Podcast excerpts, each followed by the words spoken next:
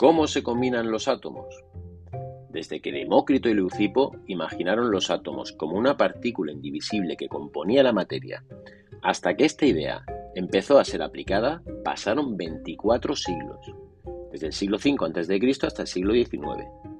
La idea fue recuperada por un maestro cuáquero inglés llamado John Dalton, conocido también porque no era capaz de distinguir el azul y el rosa, lo que dio lugar a que este síndrome fuese conocido como daltonismo. Aunque bien es cierto que el modelo cinético corpuscular ya usaba la idea de que la materia estaba formada por pequeñas partículas, que bien podrían ser átomos o moléculas. Utilizando las ideas de Dalton podemos hacer una primera clasificación de las sustancias que nos rodean. Podríamos tener sustancias simples, formadas por la combinación de átomos de un único tipo de elemento, por ejemplo, una sustancia simple sería el oxígeno gaseoso, o dos, formado por la combinación de dos átomos iguales de oxígeno. También tendríamos compuestos químicos, formados por la combinación de átomos de elementos distintos.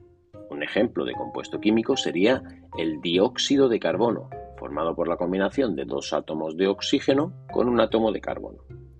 Tanto las sustancias simples como los compuestos químicos pueden estar formando moléculas o cristales.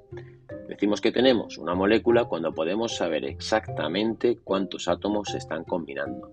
Sin embargo, en el caso de los cristales, no sabemos cuántos átomos se combinan, aunque sí sabemos en qué proporción lo hacen y también sabemos que están muy ordenados.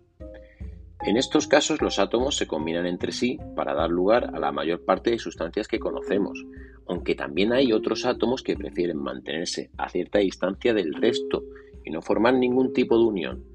Son conocidos como gases nobles o ideales, y son el helio, neón, argón, criptón, xenón, radón y el recientemente descubierto oganesón.